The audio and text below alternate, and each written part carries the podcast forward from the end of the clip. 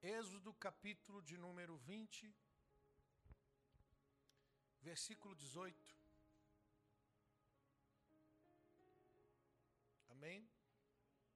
Se tiver alguém aí pertinho de você que não tem uma Bíblia, você compartilha da sua Bíblia para que todos possam acompanhar a leitura. Amém? Diz assim: todo o povo viu os trovões, os relâmpagos e o sonido da buzina e o monte fumegando. E o povo, vendo isso, retirou-se e pôs-se de longe.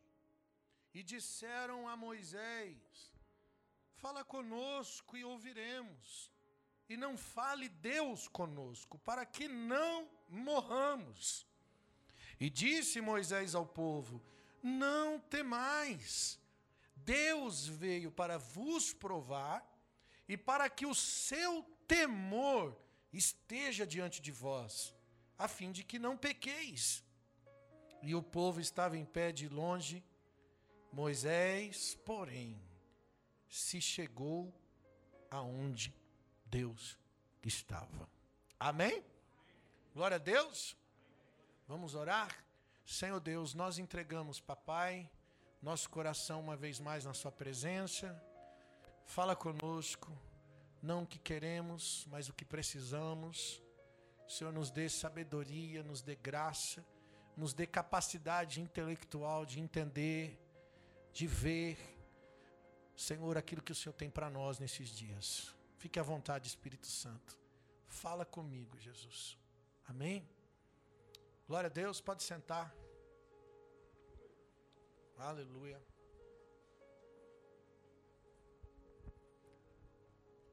começar essa ministração fazendo pergunta.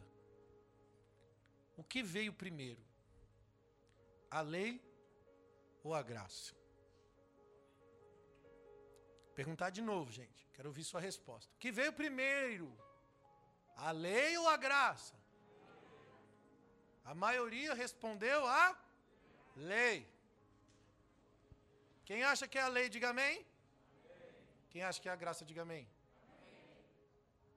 Tá meio dividido isso aí, né?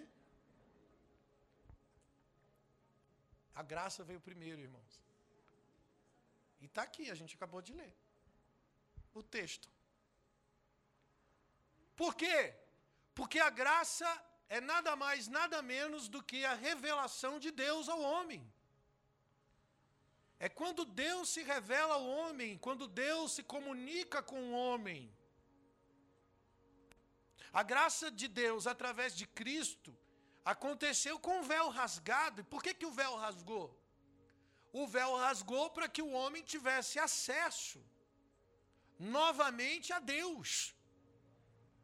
E o véu rasgou porque a cruz, o sacrifício de Cristo, nos deu a permissão para isso através do perdão dos pecados. Jesus levou as nossas transgressões, o castigo que estava sobre ele nos trouxe a paz. E o véu rasgou, e agora nós temos acesso a Deus. O texto que nós acabamos de ler é nada mais, nada menos do que acesso. Porque Deus falava com Moisés, face a face, e com os outros profetas através de enigmas. E um dia Deus falou para Moisés: Eu vou me manifestar ao povo. Assim como eu me revelo a você, Moisés, eu vou me revelar ao povo. Irmão, a primeira aparição de Deus ao povo foi aqui nesse texto. Deus decidindo se revelar à nação. E isso é graça. Deus proclamou um jejum àquele povo, Deus disse: fala para esse povo jejuar três dias de consagração para o um encontro com Deus. E nós podemos até fazer um paralelo com a cruz. Porque quando Jesus morreu, demorou quantos dias até ele ressuscitar? Três dias. No terceiro dia ele ressuscitou e o véu rasgou. Amados, O terceiro dia foi o encontro desse povo com Deus. Diz para mim se isso não tem um paralelo com a graça de Deus revelada lá em Cristo. Só que a questão é que este povo, quando estava no encontro com Deus, este povo teve medo. Quando o povo foi, estava no pé do monte e de repente relâmpagos, trovões, som de buzina, o monte fumegando, aquele povo falou: "Epa, tô fora". Eles ficaram com medo e disseram: Moisés, não fala Deus conosco, não. Que Deus fale com você e você fale com a gente. Eles viraram as costas e foram embora. Foram para mais longe ainda. E aí Moisés entra mais para perto de Deus, onde Deus estava.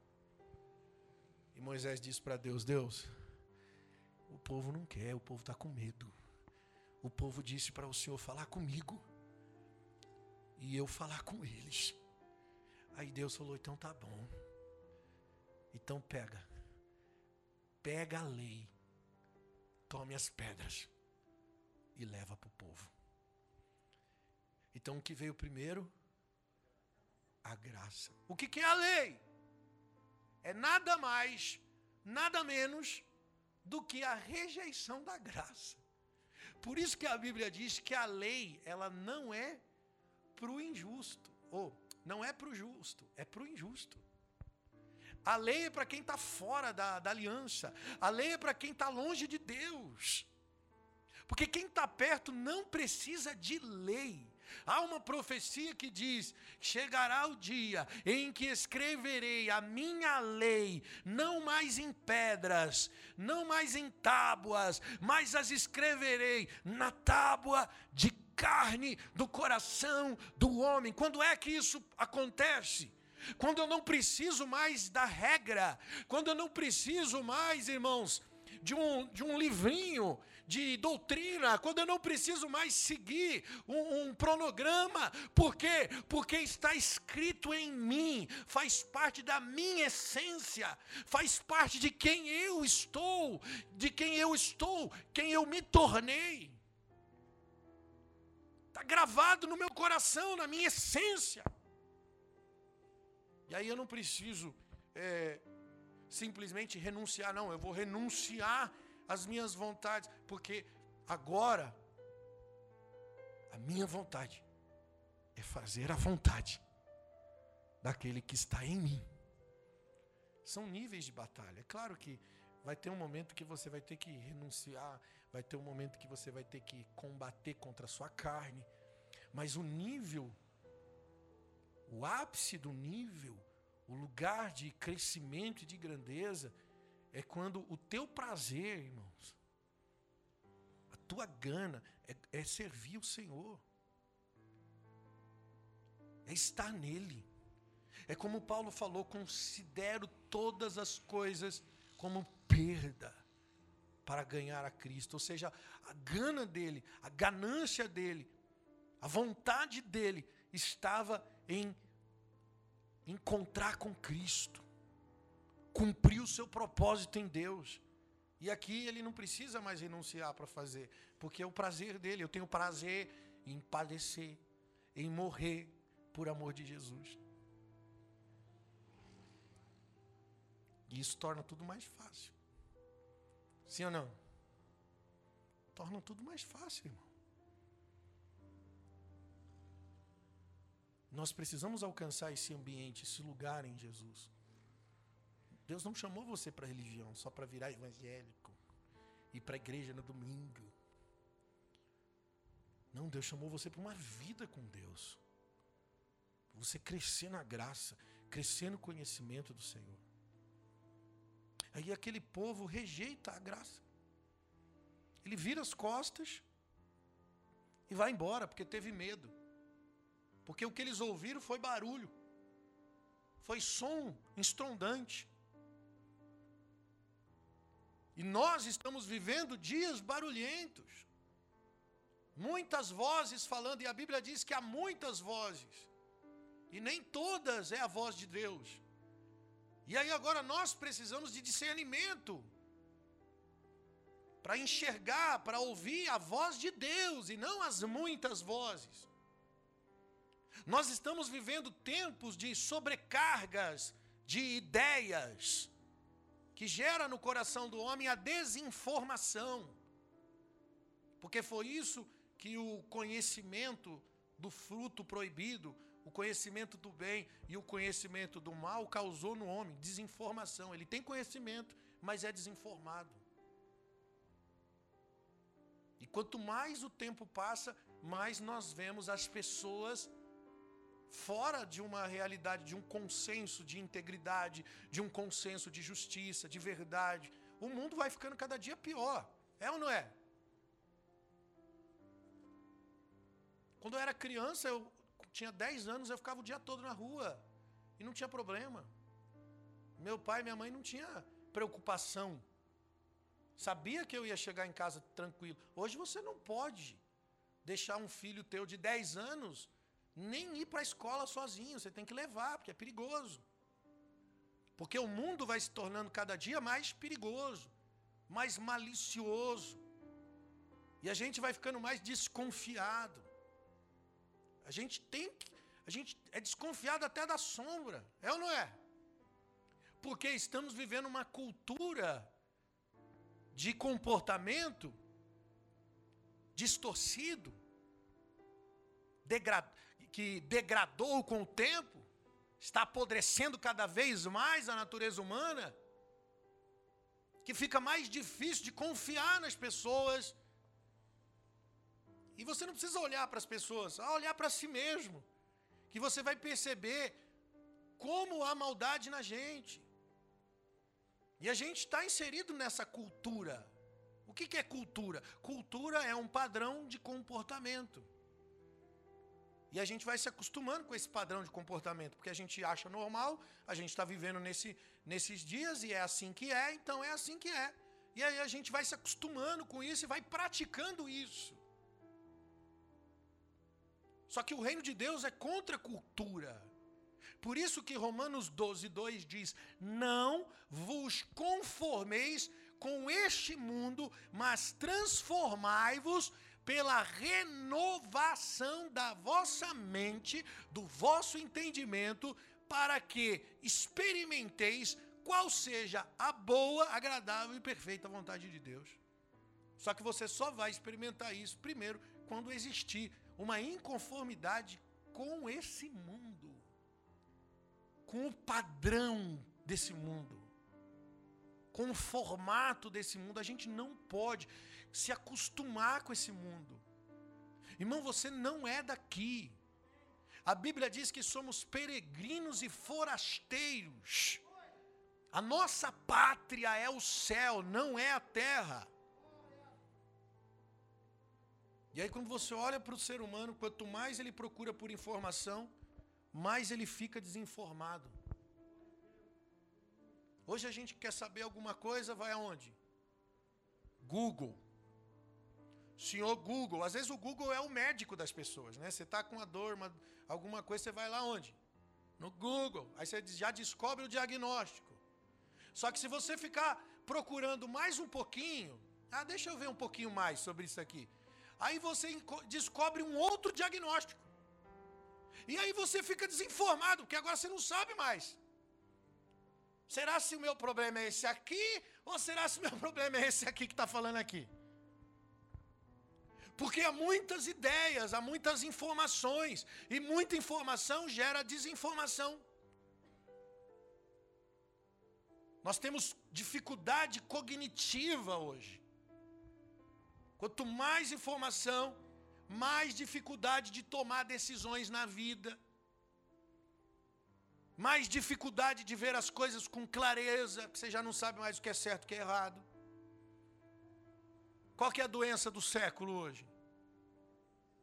Depressão, ansiedade e outras doenças emocionais que também têm a ver com o excesso de informação que gera desinformação. Aí a pessoa, ela tinha que desacelerar na vida, ser mais de boa, na lagoa. Só que ela tem tanta, tanta responsabilidade, tanta informação, tanta coisa, e aquilo vai sobrecarga, vai gerando sobrecarga, vai gerando sobrecarga. Daqui a pouco ela mesma não consegue lidar com ela mesma e ela começa a entrar numa crise emocional, pressões emocionais, depressão, e aí por aí vai. Irmão, a vida era muito mais fácil para as pessoas que viviam antigamente. Antigamente não tinha tanta depressão como tem hoje, é ou não é? Antigamente não tinha tanto divórcio como tem hoje. Antigamente não tinha internet, antigamente não tinha Facebook, não tinha Instagram. Aí, primeiro que nasceu foi o Orkut, né? Quem tinha Orkut? Eu tive até o Orkut cristão.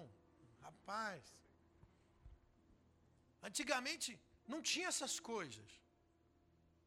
Aí o casal tretava dentro de casa, tinha que aguentar a cara do outro ali até ficar bom. Ficar bom de novo. É ou não é? Aí hoje o casal treta, o que, que acontece? O Ricardão do Facebook vai falar o que você não fala, porque está tretado. Aí a carência, ela vai tentar suprir no subterfúgio. E vice-versa, irmão. Já viu o ditado que diz a oportunidade faz o ladrão? Não é que as pessoas lá atrás elas eram melhores. O ser humano é tudo igual, é tudo farinha da mesma farofa, meu irmão. Não tem ninguém melhor que ninguém. Você pode até falar, ah, mas eu, eu tive uma vida íntegra, eu, eu, eu. Você talvez teve uma criação melhor, mas isso não te faz melhor. Entendeu? Você pode apontar o dedo para aquela pessoa que fez um monte de porcaria na vida e dizer que ser humano ruim. Só que, e se você tivesse nascido no berço dela? Tivesse tido a criação dela? Se fosse você no lugar dela, com as oportunidades, com as dores dela, será se você seria melhor que ela? Ou pior? Então a gente julga muito fácil as pessoas, porque nós não temos esse senso de realidade da nossa natureza ruim, nossa natureza caída. Se você teve uma vida mais íntegra, glória a Deus pelo pai, pela mãe que você teve, você teve uma referência boa. Nós, seres humanos, precisamos de referências para crescer na vida. Esse é um outro problema que nós enxergamos nos dias atuais. Por causa da desinformação, o homem vai perdendo a identidade pelo excesso de informação e automaticamente os nossos filhos ficam sem referência, porque o pai deixa de ser modelo, a mãe deixa de ser exemplo. E aí a criança vai ficando confusa e ela começa a entrar numa crise de identidade. Porque são tantas vozes que a criança, a pessoa, ela não consegue mais assimilar quem ela é ou quem ela deve ser. Ela tem uma crise de identidade. Com isso nasceu o, o homossexualismo. O menino pensa que é menina e vice-versa. É uma crise de identidade. Agora tem uma coisa mais nova aí, que eu vi na reportagem, um novo gênero. Tem um novo gênero. Qual? O não binário. Eles estão legalizando um novo gênero não binário. É um gênero neutro, onde a pessoa não se considera nem homem nem mulher, irmão. Se não é homem, não é mulher, o quê? É um ET, não é? Só pode ser. São pessoas que podem se sentir transitando entre os dois gêneros, mas não necessariamente estar em um deles. Isso não tem cabimento. Sabe o que é isso? Isso é problema psicológico, irmão. Crise de identidade. Mas se você fala isso, o que, que você é? Homofóbico, você é racista, você é isso, aquilo. Por quê? Porque a cultura dos nossos dias diz que isso é normal diz que é assim. E quanto mais vozes falando no mundo, mais difícil de encontrar a voz de Deus. Por isso que isso é uma estratégia maligna e que tem se infiltrado dentro da religião. Você já viu alguém dizer assim: o importante é seguir um caminho, não importa qual o caminho, se é catolicismo, se é o evangélico, se é o budismo, se é o espiritismo, o importante é você estar num caminho. Quem já ouviu isso? Só que, irmão, o importante mesmo é seguir as escrituras sagradas. Lâmpada para os meus pés é a tua palavra, luz para os meus caminhos. É a verdade de Deus está na palavra. Coisa que até a igreja evangélica está falhando, irmão não tem transmitido a palavra de Deus. Por isso que eu não defendo bandeira religiosa, não. Os irmãos que me assistem aí, irmão, nem me considero evangélico. Eu sou cristão. Meu manual de vida é a Bíblia, é a palavra de Deus. E você quer saber de uma coisa? Quem menos gosta de mim é os evangélicos. Ah, pastor Fabiano, por que, que você fica pregando contra as igrejas? Eu não prego contra as igrejas, eu prego a Bíblia. E se na Bíblia confronta a, a, as coisas erradas que nós vemos, eu vou falar. É contra um sistema que eu prego. E os apóstolos pregavam também. Que eu já ouvi também, pastor Fabiano, por que, que você não prega a cruz só? Não prega a salvação? Através de Jesus, chega, não precisa ficar. Não, mas você lê a Bíblia aí, amado. Você vai ver os apóstolos desmascarando os falsos profetas, denunciando o falso ensino. Está na Bíblia também, é missão, é responsabilidade da gente. Porque através do engano as pessoas estão perdendo, é muitas vozes. E quanto mais vozes, mais confusão, mais barulho, mais engano. E as pessoas vão ficando perdidas. A maioria da galera que vem na igreja aqui, que ouve a gente na rádio, tinha uma outra visão de evangelho. É ou não é? Talvez você que está aqui fale assim, é pastor, eu era da campanha. Aí eu te ouvi no rádio, você acabou com a minha vida. Acabou com a minha igreja. você não conseguiu mais ir lá, né, irmão? Você fala, ah, não consegui mais ir lá. Acabou com a minha religião. Glória a Deus que agora você não tem mais religião. Religião é religar. E Deus não quer fazer emenda nenhuma. Religar é emendar, né, irmão? É fazer uma ligação. Deus não quer ligar nada, Deus quer fazer morada. Deus quer fazer morada. É diferente. Por isso que nós precisamos sim da verdade de Deus. O importante não é um caminho, o importante é as escrituras. Essas muitas vozes são sons que tentam nos impedir de ouvir a voz de Deus. Quando nós conseguirmos silenciar as outras vozes, nós vamos ter uma percepção maior. E quando isso acontece?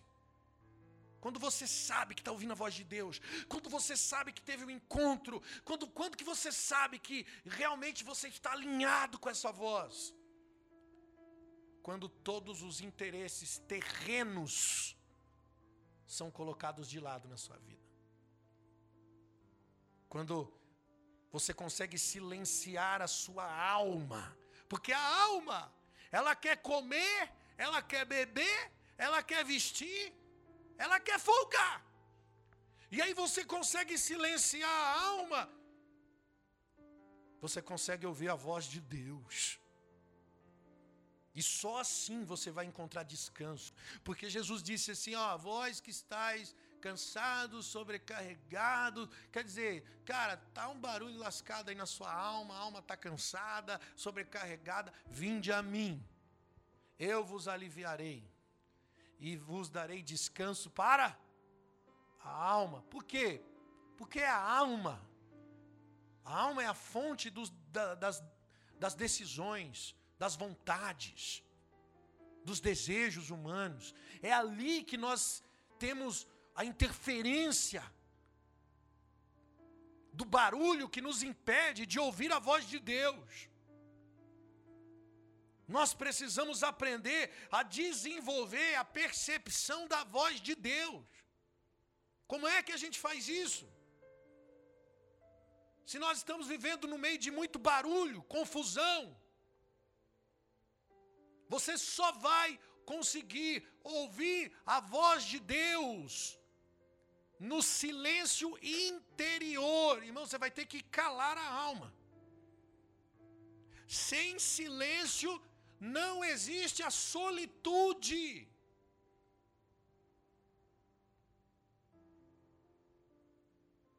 O silêncio não significa ausência de linguagem.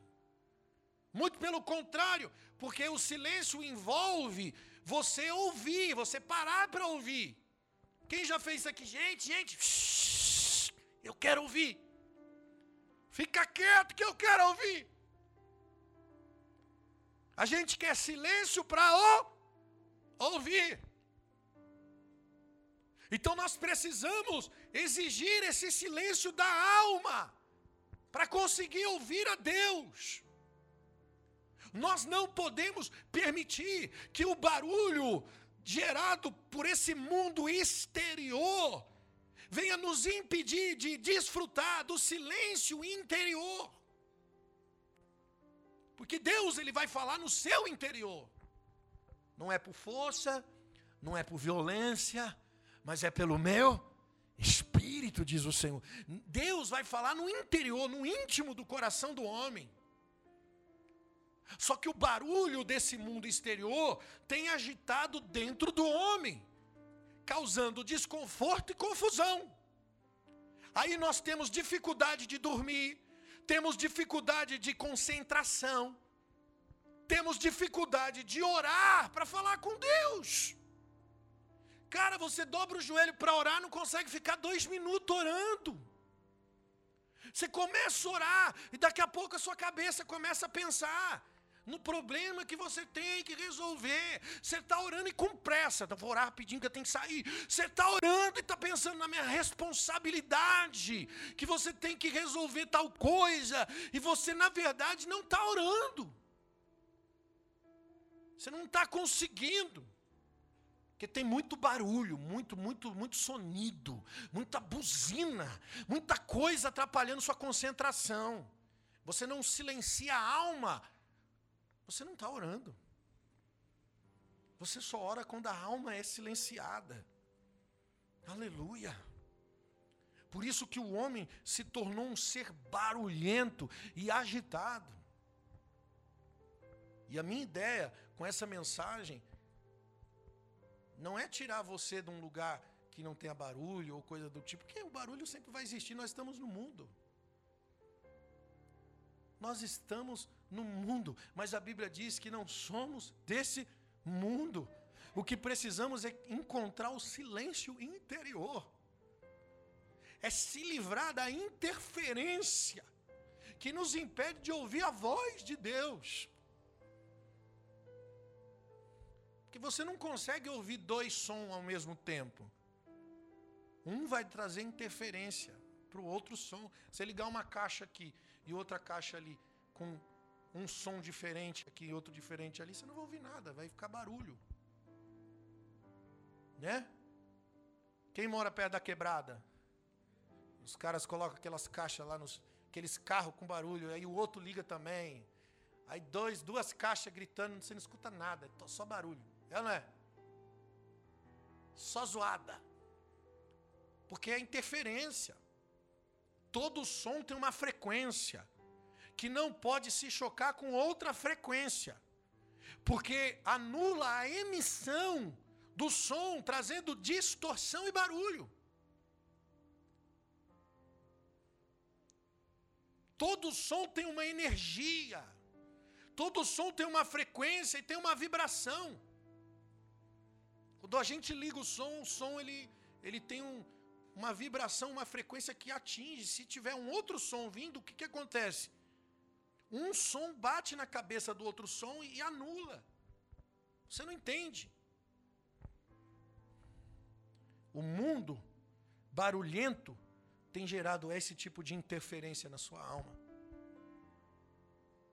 O que, que é interferência? é o que impede o som, o que impede a energia, o que impede a vibração do transmissor chegar até o receptor. Você não consegue receber. E como eu falei, irmãos, eu estou pregando uma palavra com o objetivo de tocar a sua vida. Mas eu sei que muitos serão alcançados, mas muitos não serão.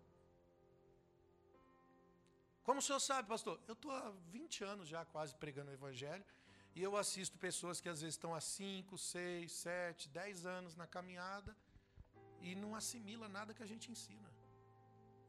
Eu já cheguei a me perguntar se eu estou pregando grego. Falo, não é possível, não entende. De novo, vou ter que sentar com aquela pessoa para dar aquele conselho.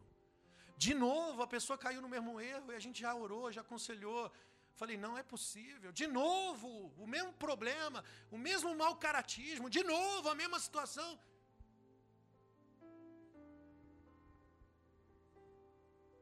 Aí a gente fica assim, assustado, né? Fala assim, não é possível, Jesus. Mas existe o quê? Interferência. Eu estou pregando aqui, tem gente recebendo, mas tem gente que está boiando. Por causa da interferência. Tem gente que não está levando a sério lá dentro.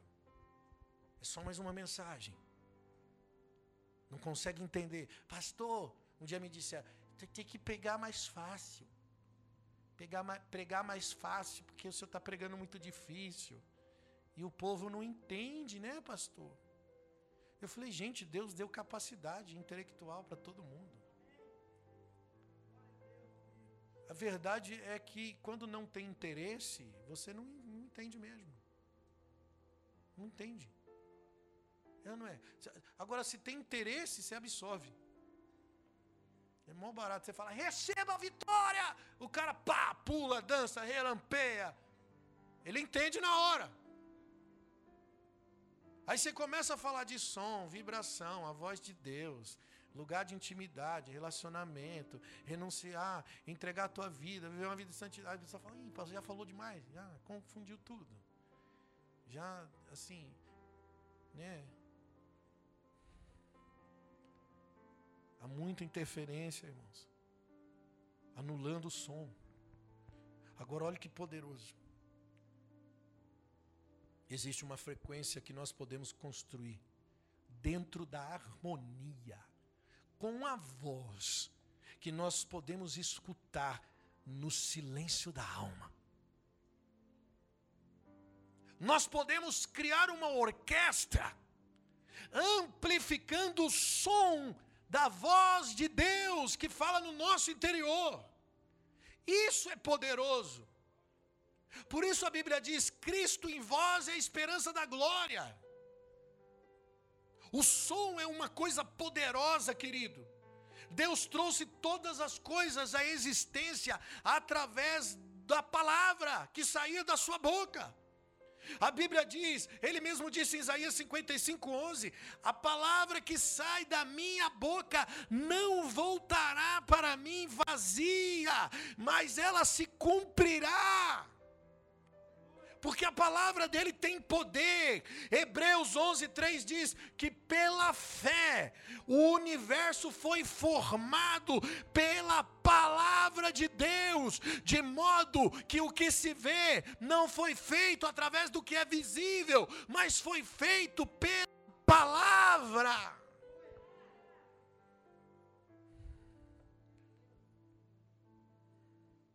Por isso que a Bíblia também diz em Tiago 3,8, que a língua é uma peçonha mortal, é um mal incontrolável, cheio de veneno, e com a língua nós bendizemos a Deus Pai, e com ela amaldiçoamos homens feitos à semelhança de Deus.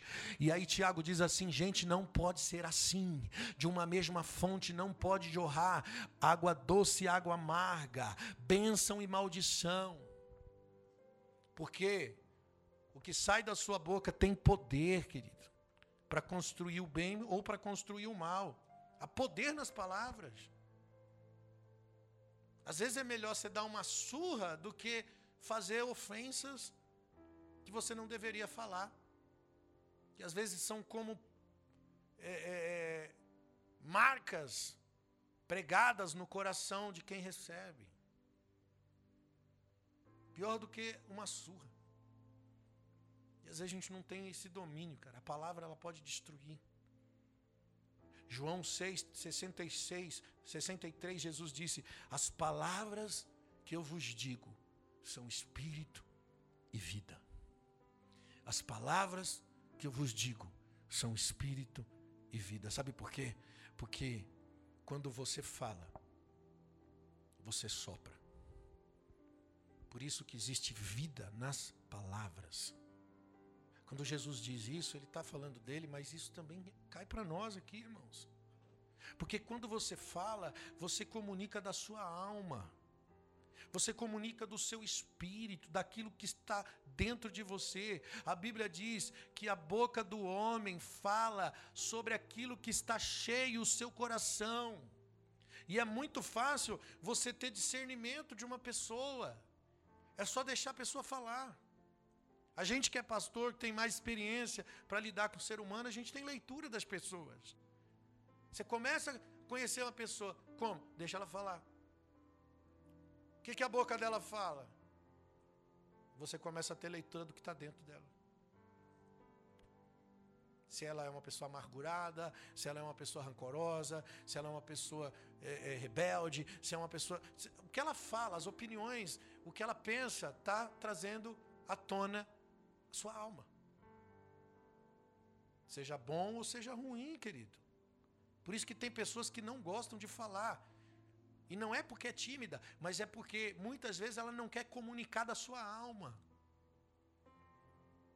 Quando Deus disse: haja luz, haja firmamento, haja divisão. Quando ele dizia haja, a Bíblia diz que o Espírito se movia sobre aquilo que ele falava. Porque quando você fala, você comunica do seu espírito, assim como Deus.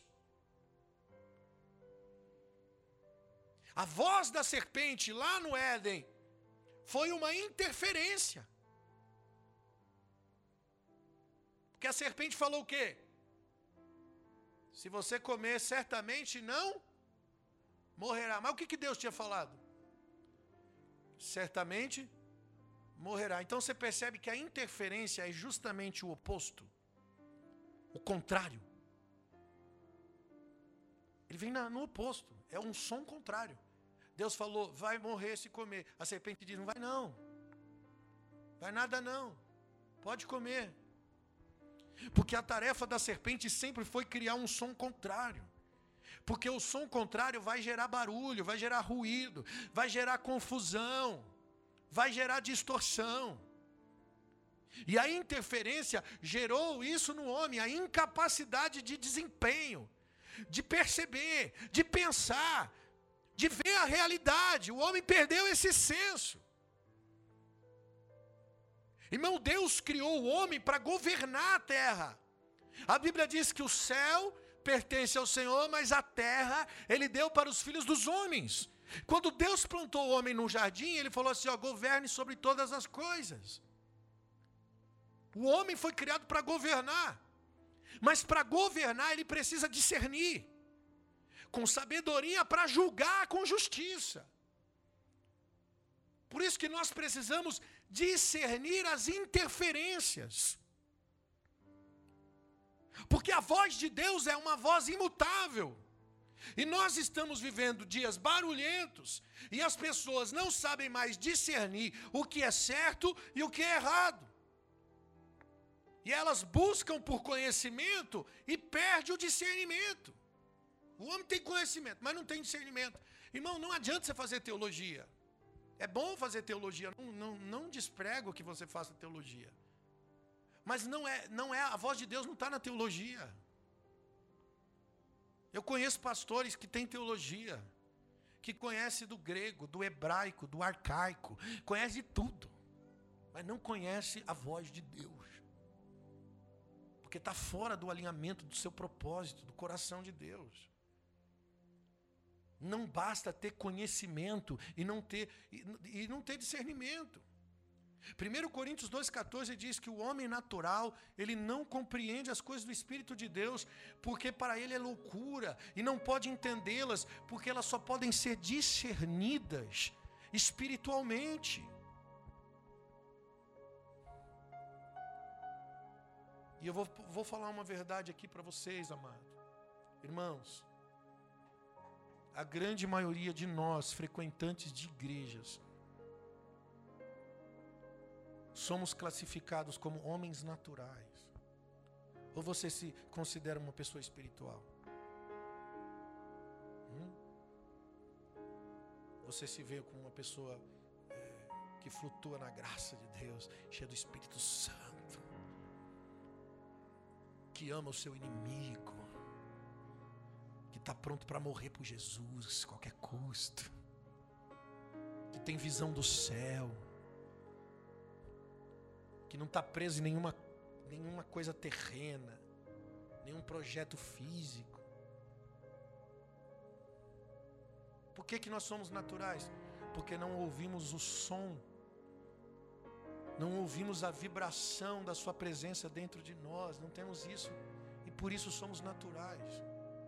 Somos frequentantes da igreja, gostamos de uma palavra coerente, mas essa coerência parece que me impede de agir porque falta discernimento, tem conhecimento, mas não tem o temor para praticar o conhecimento.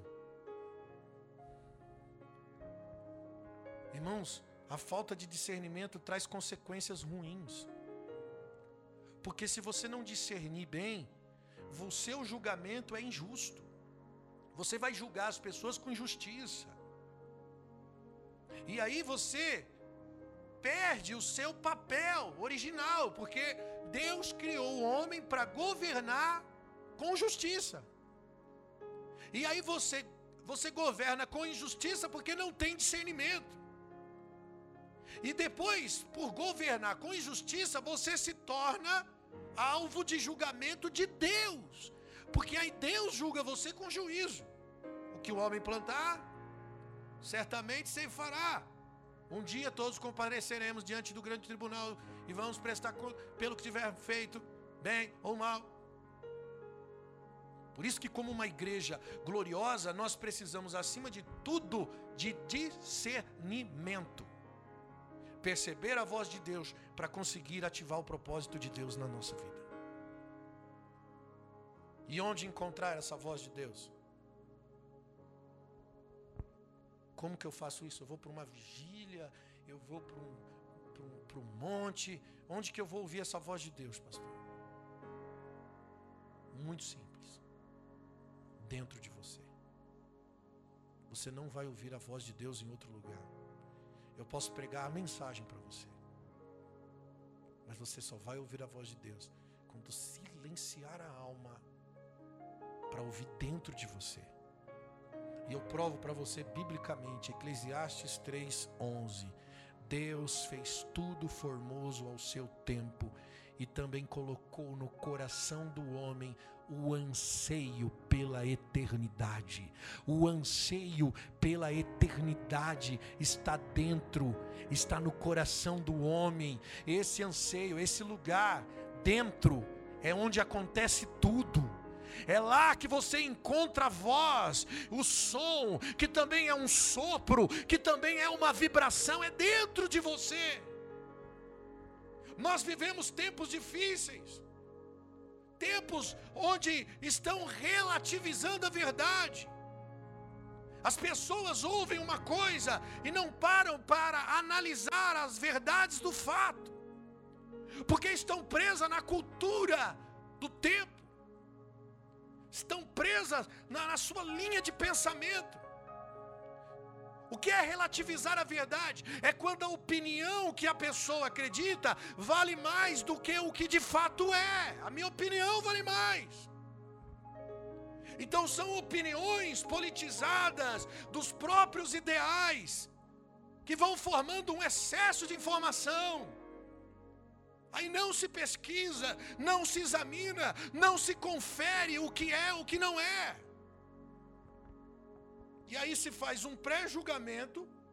Por quê? Porque já existe uma opinião formada, se faz um pré-julgamento. E qual que é a opinião formada? Ela está na própria natureza caída. De 2 Timóteo 3,1 diz: Nos últimos dias viriam tempos terríveis, os homens, e os homens incluem eu e você, serão egoístas, avarentos, presunçosos, arrogantes, blasfemadores, desobedientes aos pais, ingratos, ímpios, sem amor pela família, irreconciliáveis, caluniadores, sem domínio próprio, cruéis, traidores, precipitados, soberbos, amantes dos prazeres. Aí quando você tem essas características dentro de você, o tipo de opinião, o tipo de cosmovisão do mundo que você vai ter de uma pessoa idólatra, porque você é escravo de tudo isso, você se torna injusto. Injusto nas suas decisões, nas suas escolhas e nas suas opiniões. E aí o homem tem um conceito de verdade que parte daquilo que ele acha que é, e não do que é. A partir de uma ideologia. Então, a partir da ideologia, a própria ideia, ele cria a sua verdade. Romanos 1, 25. Trocaram a verdade de Deus pela mentira, adoraram e serviram a criatura no lugar do Criador. Irmãos, são opiniões sobre a verdade e não a realidade da verdade. E sabe o que isso tem feito? Levado o homem a viver uma incoerência muito grande. Por quê? Porque o homem não acredita em mais nada e ao mesmo tempo acredita em qualquer coisa. Quando aquilo que é exposto vai contra a sua ideologia, ele diz: Eu não acredito nisso. Quando é a favor da sua ideologia, ela diz: É verdade, é isso mesmo. É aqui que nasceu a, a fake news. É aqui que nasceu a fake news.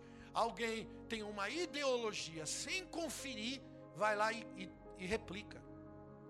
Aí a outra pessoa que tem a mesma ideologia replica de novo, sem analisar o fato, sem a, eh, analisar se é verdade ou não é.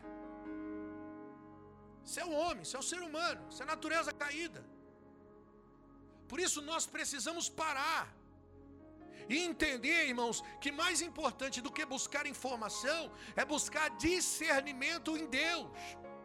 Só que o homem natural, ele não consegue discernir as coisas espirituais, ou seja, ele não consegue discernir a voz de Deus.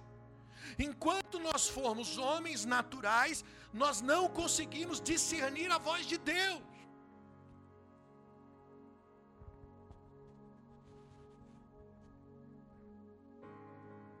Aleluia.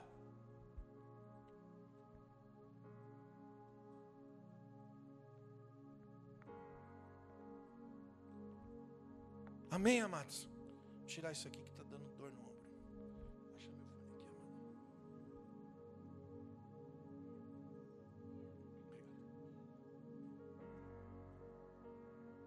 O homem natural não compreende as coisas do Espírito. Tem, temos que parar. Precisamos buscar pelo silêncio, um stopzinho aí. Dá uma quietada na vida. Dá uma descansada. Chega dessa correria maluca. Tá te roubando a paz. Dinheiro não, não é tudo na vida, não, irmão.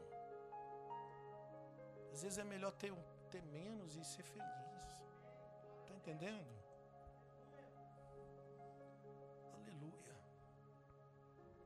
Busque o silêncio, somente através do silêncio que nós vamos encontrar a solitude, não a solidão.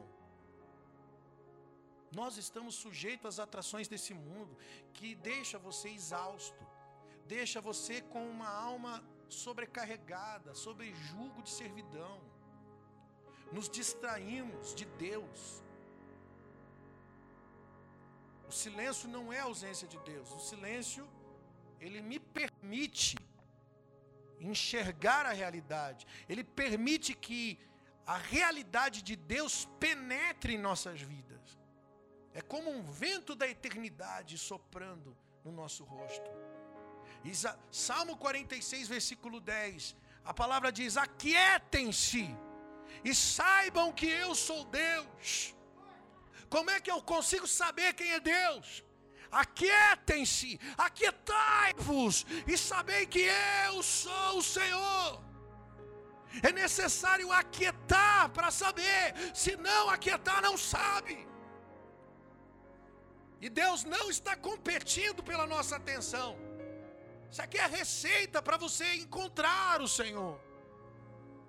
É quando nós paramos de falar que nós vemos a realidade de Deus.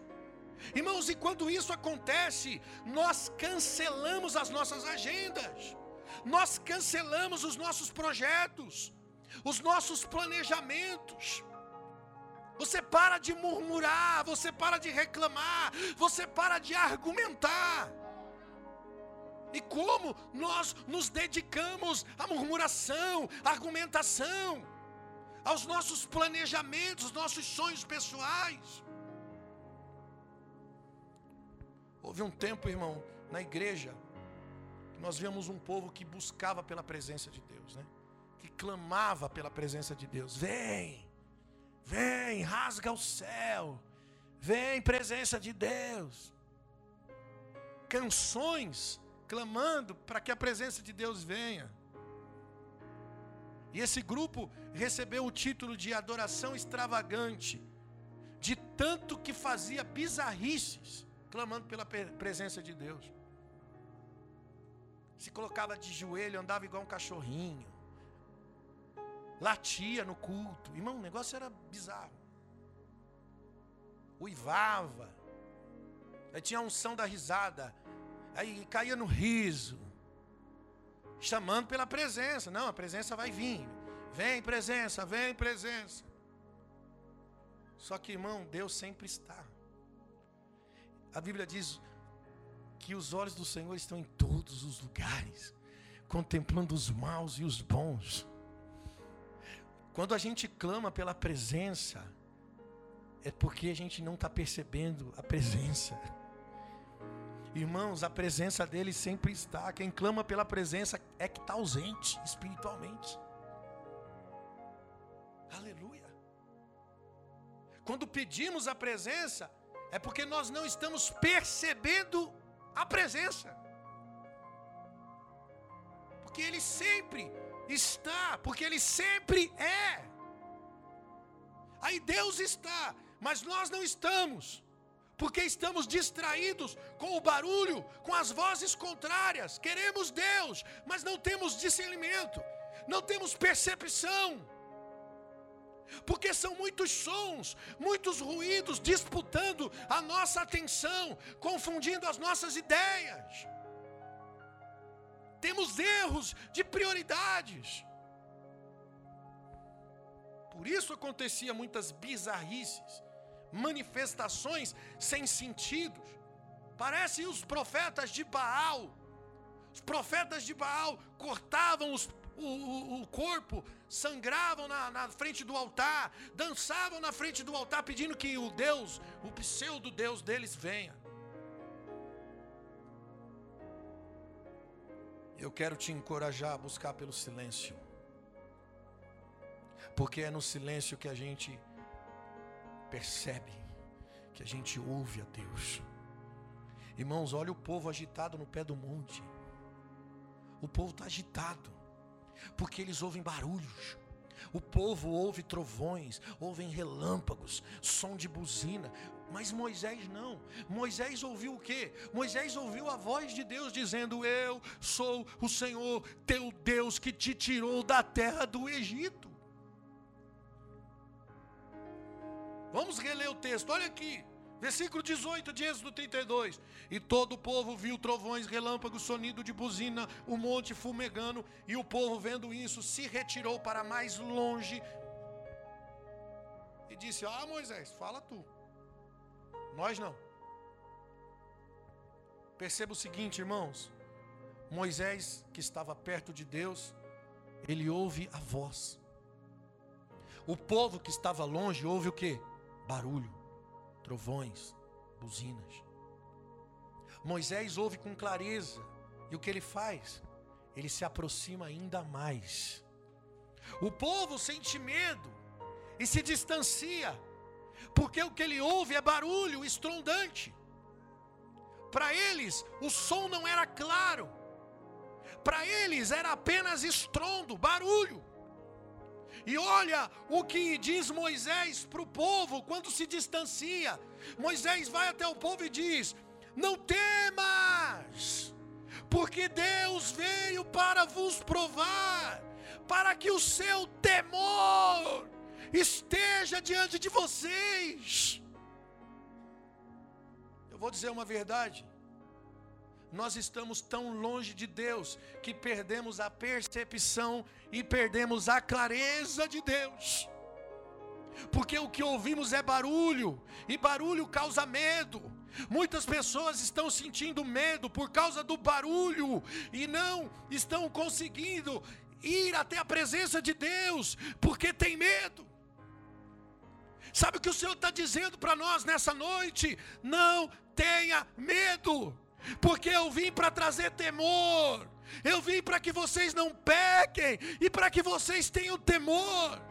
Irmão, quem está longe sente medo por causa do barulho, mas quem está perto sente temor por causa da sua voz. Sabe o que é temor? Temor não é medo. Temor é a consciência da presença de Deus. O temor é causado por causa da vibração da voz dentro de você. Quando a voz entra, irmão Moisés se prostra, Moisés se coloca diante do Senhor prostrado, aleluia. Isso é respeito, isso é temor. Sabe o que o temor faz? O temor me leva à santificação, o temor me leva a discernimento do certo e do errado, do santo e do profano. O temor da presença de Deus me leva a fazer as escolhas certas na vida, a ter diagnóstico Aí você entra naquele ambiente onde nada é suficiente, onde nenhuma outra voz pode mais satisfazer você. Tudo que você quer é curtir a voz de Deus, é ficar no silêncio da alma, enquanto ele se move, enquanto a vibração da sua voz dentro de você causa vida. Sabe? Está em um lugar onde Deus fala e você pode ouvir. Posso te fazer uma pergunta? Irmão, quanto tempo faz que você não tem isso com Deus? Quanto tempo faz que você não entra no seu quarto e você não fecha sua porta e deixa as distrações do lado de fora? Comece a fazer isso hoje, querido até você conseguir se conectar, até você conseguir silenciar, acalmar a sua alma. A alma do homem é como um tanque de água suja, agitada pelo barulho se você zerar o barulho, se zerar o tumulto das muitas vozes, sabe o que vai acontecer? A sujeira da sua alma, ela vai baixar, e aquela água fica cristalina, e você passa a ter visão, porque tudo fica claro. Grave isso, irmão. Quem tem medo se esconde de Deus. Quem tem temor e consciência da presença se esconde em Deus. Qual é o seu esconderijo, amado? A minha palavra para você nessa noite é: não tenha medo do trovão, porque para quem está perto é o sopro da palavra dizendo: Eu sou o Senhor teu Deus, aleluia.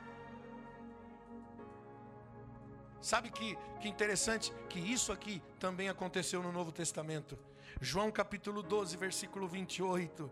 Jesus está com o Pai e ele diz: Pai, glorifica o teu nome. Então veio uma voz do céu que disse: Eu já o glorifiquei e o glorificarei novamente. A multidão que ali estava disse ter ouvido um trovejado. A multidão ouviu o quê?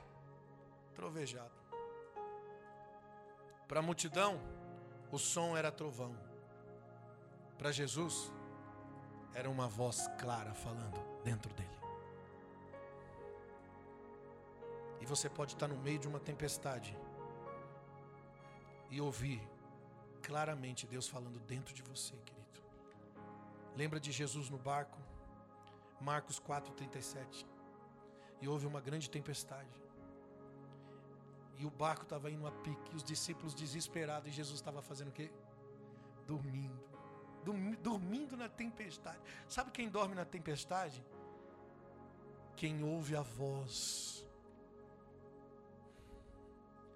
Quem tem consciência da presença. Não tem medo de nada. E acordaram Jesus, e Jesus disse: Por que, que vocês estão com medo? Por que, que vocês estão com medo, gente? E aí ele levanta a mão, acalma o mar. E os discípulos diziam: Quem é este que até o mar, que até o vento lhe obedece? Uau! Porque Jesus andava na solitude. Por isso que ele via as coisas por um olhar interior. Ele via as coisas através da voz que falava dentro dele. E eu quero desafiar você a encontrar esse lugar de solitude, irmão. Solitude não é solidão, irmão. Solidão é você ficar sozinho. Solitude é você ficar com Deus. Às vezes parece que está sozinho, mas está com Deus. E às vezes é o que nós precisamos, sabe? Se afastar de algumas pessoas para ficar com Deus até se familiarizar com o som e com a frequência da sua voz, para que você consiga anular as interferências que te impede de ouvir a voz de Deus e voltar a amar a sua presença. Nós fazemos tanto som que não conseguimos mais ouvir o som dele. A gente não precisa fazer som para Deus vir. A gente não precisa fazer som para Deus vir, irmão. O nosso som deve ser porque Deus veio. Todo som, toda música que nós fazemos deve ser em resposta do som da presença. Por isso que a gente não vai cantar para a presença de Deus vir. A presença está aqui. O nosso som, a nossa música é resposta da presença que está aqui. Não pode ser para que ele venha, mas porque porque percebemos a presença de Deus no nosso meio. Sabe quando a pessoa diz assim: "Ai, o culto foi frio"? Cara, você que está longe e não está percebendo a presença. Porque quem quem conhece a voz, quem é íntimo de Deus, irmão, não precisa que ninguém crie um clima. Sabe? Toca aquela música, aquela tem unção, sabe? Aquela, aquela ali vai, ó, vai quebrar tudo. Isso é sensacionalismo. A música pode criar até uma sensação, mas a presença é a vibração dentro do homem. Isso é sensibilidade de quem ouve a voz.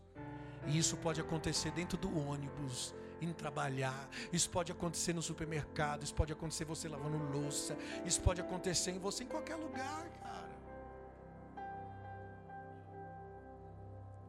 A gente não precisa se rasgar como os profetas de Baal. A gente não precisa fazer esquisitice profética para trazer a presença de Deus, não. Lembra do dia de Pentecostes? Eles não fizeram nada. Eles ficaram reunidos no cenáculo como Jesus ordenou. Eles estavam quietos, esperando. Esperando quando ouviram a Bíblia diz que o som de um vento, o som de um sopro, um sopro impetuoso. O avivamento só veio quando eles pararam para ouvir o som de Deus. Então, de repente, ouviram o som. Que Deus nos ajude em um mundo tão barulhento, cheio de interferências, nós conseguirmos parar para ouvir o som da voz de Deus. Olha o exemplo de Jó, que dizia: Os meus ouvidos já tinham ouvido a teu respeito, mas agora os meus olhos te viram. Irmão, quando Jó parou de ouvir falar, ele ouvia falar, mas quando ele parou de ouvir falar para ver Deus, ele ouve Deus. Quando ele parou para ver Deus, ele ouve Deus. Sabe, a maioria que tem ouvido falar sobre Deus, o que nós precisamos mesmo é de um encontro com Deus. A primeira razão do homem ter se tornado idólatra é porque ele perdeu a capacidade de perceber, de ouvir o som da presença. E aí o que, que ele começa a fazer? Ele começa a imaginar Deus. E a idolatria é fruto da imaginação do homem. Irmão, o meu clamor nessa noite é que o Senhor levante homens de um encontro com Deus, como uma geração de João Batista. Quem era João Batista? A voz que clamava no deserto, convocando o arrependimento. Porque é a partir do arrependimento que vai existir um cenário perfeito para Deus vir.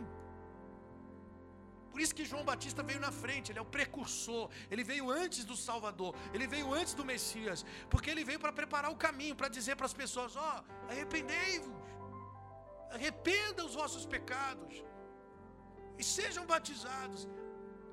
Então ele trouxe a introdução, o início, para que Deus comece a fazer alguma coisa na sua vida, tem que haver arrependimento. E não é arrependimento do que você fez, é arrependimento de quem você é. Porque se você se arrepende do que você fez, você volta a fazer. Mas se você se arrepende de quem você é, você não volta mais a fazer. É, é genuíno, é verdadeiro. E é a partir do arrependimento que o cenário está pronto para que Deus venha.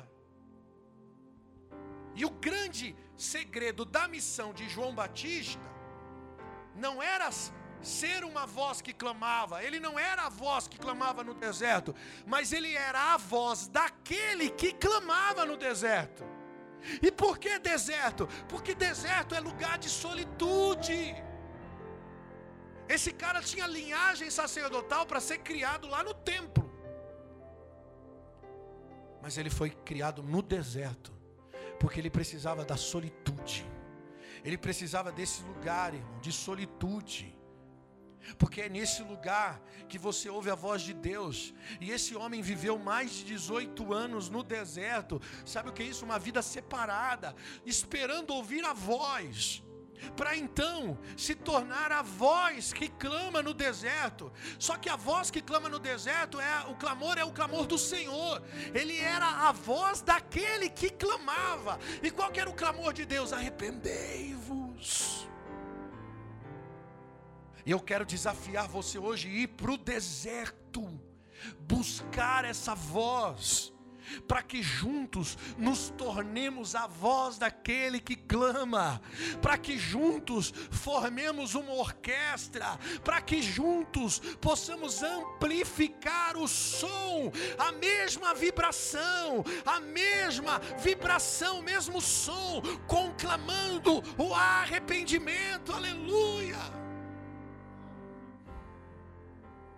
Aleluia. Eu quero abençoar a sua vida nessa noite, para que você tenha um encontro com a voz de Deus, querido que você saia do meio do mundo barulhento, que você consiga silenciar a sua alma agitada, como Davi escreveu no Salmo 42. Ele disse: Porque está triste minha alma, porque está batida a minha alma.